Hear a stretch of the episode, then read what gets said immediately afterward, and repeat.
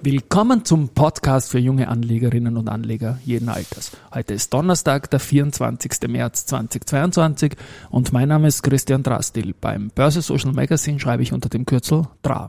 Und mein Name ist Josef Klarek und beim Börse Social Magazine schreibe ich unter dem Kürzel JC. Und gemeinsam sind wir Team, Team DRA JC. Hey. Team DRA JC.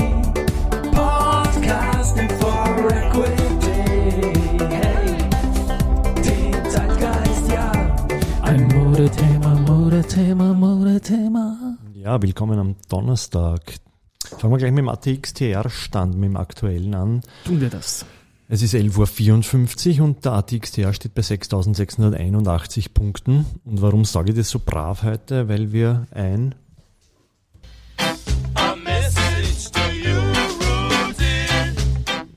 eine aufmerksame Zusendung bekommen haben, nämlich ähm, äh, dass wir doch bei der Nennung des Indexstandes beziehungsweise auch der, der Aktienstände dazu erwähnen sollen, wann wir denn angefangen haben, damit man das einordnen kann. Gerade in Tagen, wo es manchmal rauf runter geht, ist das, glaube ich, doppelt wichtig. Danke für den Input. Wir haben es manchmal getan, aber nicht immer und äh, wir werden es ab jetzt immer tun. Ja. Wir danken konkret für den Input dem Investor Relations Sprecher der Polytech und Beatles-Fan Paul Rettenbacher.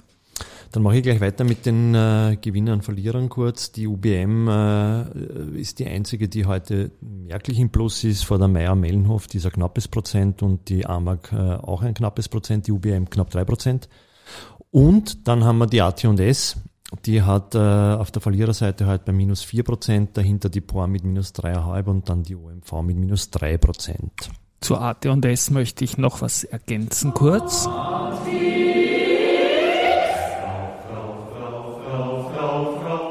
Und zwar spiele ich diesen Alltime High Jingle noch nachtragend für gestern, also als Nachtrag, nicht nachtragend. Die Aktie konnte nochmal ein bisschen höher gehen auf 53,4 Euro. Das war ein Alltime High. Wir haben ja gestern mit dem Philipp Gebhardt gesprochen, mit dem Investor Relations Chef, und der war auch so freundlich und hat uns eine aktuelle Unternehmenspräsentation geschickt, die du, Josef, ja schon online gestellt hast in unserer Austrian Visual Worldwide Roadshow. Mhm. Wir werden das dann in den Shownotes verlinken und vielleicht auch mit dem Philipp in den nächsten Tagen mal so kurz die Präsentation Long Distance durchgehen. Der Andreas Gerstenmeier, der CEO, ist in der Zwischenzeit in Malaysia, wo sie ja massiv investieren, wie auch der Philipp gestern gesagt hat und wie wir auch schon seit Monaten kommunizieren. Und da postet er auch wunderschöne Fotos und die werden wir vielleicht auch verlinken dann in den Shownotes mit malaysischen Spitzen. Gut, yes. dann schauen wir auf die News. Ähm, die CAIMO hat äh, das Jahr 2021 äh, abgeschlossen und reported und zwar mit dem höchsten Konzernergebnis der Unternehmensgeschichte. Ähm, das Neubewertungsergebnis liegt bei 541 Millionen Euro ähm, und äh, die CEO Silvia Schmitten-Walgenbach hat gemeint, durch gezieltes Portfolio-Management haben wir die Qualität, die Nachhaltigkeit und den Wert unseres Immobilienvermögens erhöht und in Summe eine Eigenkapitalrendite von 14,9 Prozent erwirtschaftet. Mhm. Ja. Ja, die Zukunft liegt für das Unternehmen im Premium-Segment. Das haben die ganz klar gesagt und so ist auch die Ausrichtung hin. Ist seit einer Woche Peerpartner von uns und ja, freuen uns da immer über die guten Nachrichten dazu. Da vielleicht noch eine Kleinigkeit auch mit morgen ist ja dann die Börse Go, haben wir erwähnt, die deutsche Kollegin, ein, ein Medienunternehmen wie wir, die gehen an die Börse. Die haben morgen den ersten Handelstag und die werden wir uns morgen auch anschauen und auch als Private Investor Relations Partner aufnehmen. Gut, dann haben wir noch kurz einen Nachtrag oder eine, eine News zur äh, S&T. Äh, und zwar der S&T-Vorstand äh, ohne CEO hat nun eine Stellungnahme dazu abgegeben und sieht von einer ausdrücklichen Empfehlung an die S&T-Aktionäre hinsichtlich der Annahme oder Nichtannahme des Teilangebotes ab. Ja, dazu muss man ja sagen, ohne CEO ist klar, weil die, die Grossotec, da ist ja der S&T CEO gemeinsam mit dem Erhard Grossnick Inhaber irgendwie oder das ist ja ihre Beteiligungsholding, sagen wir mal so. Mhm. Und es ist klar, dass er da nicht mit abstimmt, jetzt ob man das gut finden soll oder nicht. Die bieten 15,3 Euro Dividende. Ähm, ja, also ist ist eine, das Unternehmen muss eine Stellungnahme nehmen und es ist eine ausgewogene Stellungnahme gekommen, die man natürlich sagt, auf der einen Seite ist die, der positive Trend der Geschäftsentwicklung nicht berücksichtigt, auf der anderen äh, Seite gibt es natürlich eine kriegerische Auseinandersetzung, gar nicht so weit weg die natürlich auch Einfluss haben kann. Ich sage dazu so, an der Börse gibt es das Ding jetzt um über 16 Euro und wer geben will, kann es auch direkt über die Börse probieren unter Umständen. Und meiner Meinung nach äh, ja, ist das sicherlich auch so ein Punkt. Wenn es jetzt das Angebot gibt, dürften die eigentlich gar nicht über die 15,3 Euro kaufen. Well.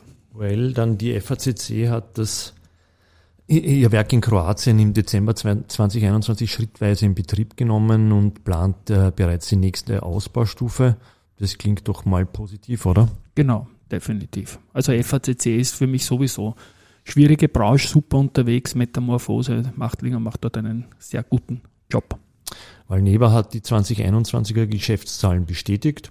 Für 2022 wird ein Gesamtumsatz von 430 bis 590 Millionen erwarten, erwartet. Ähm, davon sollen 350 bis 500 Millionen Euro aus dem Covid-Impfstoffverkäufen kommen mhm. und 60 bis 70 aus sonstigen Impfstoffumsätzen. Ja. Genau, da sieht man schon, dass fast 80 Prozent vom Umsatz aus einem noch nicht zugelassenen, es ist schon zu einiges abgenommen worden. Aber es ist jeden, jedes Mal so, wenn eine Valneva-Aussendung kommt, dann blickt man natürlich, ist jetzt was da zum, zum, zum, zum VLA 2001 oder noch nicht zu diesem Covid-Impfstoff. Es ist noch nichts da, es klingt nach wie vor gut. Ja, Last Mile und hoffentlich geht die ganze Sache gut aus. Das Unternehmen hat sicherlich einen ordentlichen Teil der aktuellen Bewertung auf Basis einer Zulassung, die hoffentlich bald kommt. Ja. Passt, passt gut zur FACC-Meldung, dann die von der Montana Aerospace, die spüren nämlich eine Erholung im Luftfahrtsektor ähm, und äh, den stark steigenden Rohstoffpreisen und Lieferengpassen durch den Krieg in der Ukraine begegnet Montana Aerospace durch eine äh, weitsichtige Rohstoffstrategie, vermelden sie weil sie einen sehr hohen Recyclinganteil in ihrem Produktionskreislauf haben. Genau, also so ein One-Stop-Shop-Konzept. Und was ich auch gehört habe, die wollen zukünftig ja auch in Rumänien in Solaranlagen investieren und das, um da auch autarker agieren zu können. Ja. Ich glaube, sonst haben wir nur mal ein bisschen Research. Palfinger, OMV und Verbund. Palfinger haben ist ein Reduce auf äh, Kursziel von 42 auf 38. Äh, OMV von Kaufen auf Halten, Kursziel von 64 auf 44,8 zurück und der Verbund äh, von Halten auf Reduzieren, äh, Kursziel 95 auf 70 runter. Ich habe jetzt die Analysehäuser ausgelassen. Es war ja. zweimal Deutsche Bank, einmal Kepler Chevreux. Genau, und die Kepler Chevreux, der Markt sicherlich was ausgelöst in den letzten Tagen, weil die haben meistens eine prägnante Meinung und auch äh, bringen das auch in den Markt und dass der Verbund davon halten auf reduzieren und doch auf 70 Euro, die Aktie war jetzt knapp bei 100, zurückgestuft worden ist, hat äh, beeindruckt. Bei der, bei der Balfinger möchte ich noch dazu sagen, dass ich persönlich, also subjektiv natürlich jetzt momentan mehr auf die Kursziele schaue als auf die veränderten Einstufungen und dass da jetzt von 42 auf nur 38 zurückgegangen ist, ist natürlich eine Sache, die, die gut ist in, in Zeiten wie diesen, weil die Kurse sind ja bereits gefallen. Äh, stärker natürlich, wie du gesagt hast, bei der OMV von 64, von 64 auf 44, das ist gleich mal um zwei Drittel weniger. Gut, ich möchte noch ein paar so Sachen anbringen, die ich gestern noch mitgeschrieben habe. Avisiert haben wir das äh, Verbund Kepler-Chevreux, dass in der 25 Jahre Wanderpokalwertung dass die Lenzing wieder vor dem Verbund sein wird mit Tagesende. Das hat zum Mittag so ausgesehen und hat sich auch bestätigt. Also der Wanderpokal für die 25 Jahre ist wieder bei der Lenzing, ist jetzt zum achten Mal hin und her gegangen.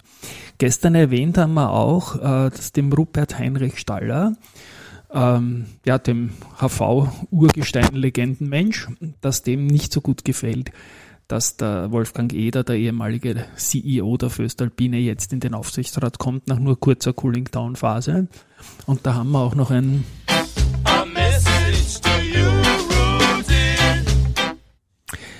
Da haben wir auch noch ein, ein Mail bekommen vom Herrn Scherer, vom Herbert Scherer. Und das ist wichtig, den kennt man nämlich schon ein bisschen, aber er hat dieses Mail als Herbert Scherer Privatperson gestellt und das hat ihm ja gar nicht getaugt, dass der Wolfgang Eder äh, hier ähm, jetzt in den Aufsichtsrat kommt. Ich bringe das vielleicht in den nächsten Tagen als Gastkommentar. Heute ist zu wenig Zeit dazu.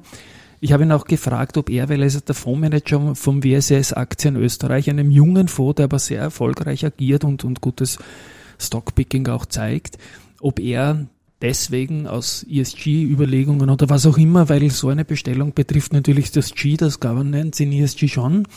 Ähm, ob er die Aktie reduziert, hat er gesagt, nein, er hat die Aktie nicht reduziert. Das Schreiben hat er als Privatperson geschickt und es soll auch als Privatperson verwendet werden. Ich glaube, das ist eine ganz wichtige Message auch, dass man immer noch zwei Faktoren hat, dass man sagt, okay, es taugt mir zwar nicht, aber ich verkaufe die Aktie trotzdem nicht. Mhm. Ja, ich werde an dem Thema dranbleiben und ich glaube auch Marshall Wace wird an dem Thema dranbleiben, weil es ist einer der eher härteren Shortseller, die bekannt sind und die haben einen Netto-Short an der Föstalpine gemeldet, ziemlich gleichzeitig mit der EDA-Bestellung von 0,5 Prozent vom Grundkapital und das ist auch nicht so wenig bei der Gelegenheit. Und dann wollte ich noch erwähnen, weil wir ja gesagt haben, Wanderpokal Lenzing wieder vor dem Verbund. Einer unserer Wanderpokale liegt momentan oder steht momentan, hoffentlich steht er und liegt nicht, äh, bei der Don't Co.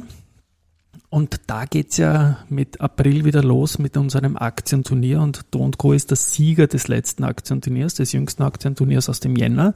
Und jetzt geht's dann wieder los und dazu werden wir in der kommenden Woche Qualifikation spielen. Äh, da sind dann mehr als ein Dutzend Titel drinnen. Wir haben neue Peer-Partner gewonnen aus dem Umfeld von Michael Theuner von der CAIMO. Natürlich, die CAIMO ist damit fix qualifiziert als ATX-Unternehmen. Und auch Börse Go startet morgen an die Börse und rutscht dann noch in die Qualifikation rein. Es wird nächste Woche Qualifikation geben.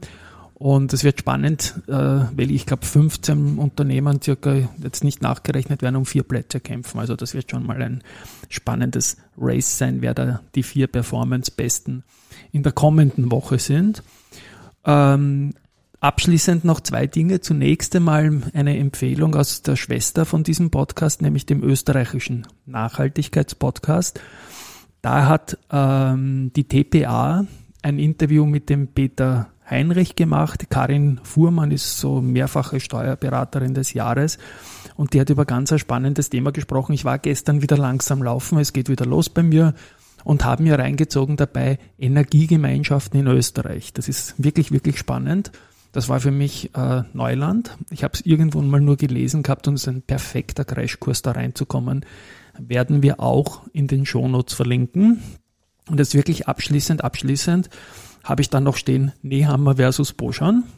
Also das ist jetzt keine Auseinandersetzung, die, die direkt stattgefunden hat, aber indirekt, weil gestern ziemlich gleichzeitig haben mich zwei Nachrichten erreicht. Zum einen, dass der Kanzler Karl Nehammer warnt, dass es Zulieferausfälle geben wird, gewaltigen Ausmaßes, dass Kurzarbeit kommt und er sieht eine dramatische Wirkung vom Krieg in der Ukraine für österreichische Unternehmen. Also quasi gibt der Kanzler eine Gewinnwarnung für den Marktabgang. Das übersetze ich mal so. Und gleichzeitig äh, sagt der Christoph Boschan in einem Interview mit Focus Money mit dem Hans-Peter Siebenhaar, der kurze Zeit einmal auch OMV-Sprecher war, vor einem Jahr, dass Russia's War äh, an Ukraine eigentlich nicht so wild ist und nur 1,5 Prozent von, vom österreichischen Außenhandelsvolumen und so weiter und dass der Markt das jetzt mittlerweile schon mitbekommen hat und dass der ATX wieder dort ist, wo er zu Beginn der Invasion war. Ja. Also da konträre Meinungen eigentlich Nehammer warnt und Boschan beruhigt. Und das gehört ja das Schöne dazu. Also das ist ja das Schöne am Markt, dass, dass man sich seine eigene Meinung, äh, Meinung äh, dass man sich seine eigene Meinung bilden soll auf Some of the Parts der Informationen. In diesem Sinne, ich bin schon ein bisschen müde heute, war eine längere Folge. Wir hören uns morgen. Hoffen Ciao. auf bessere Zeiten.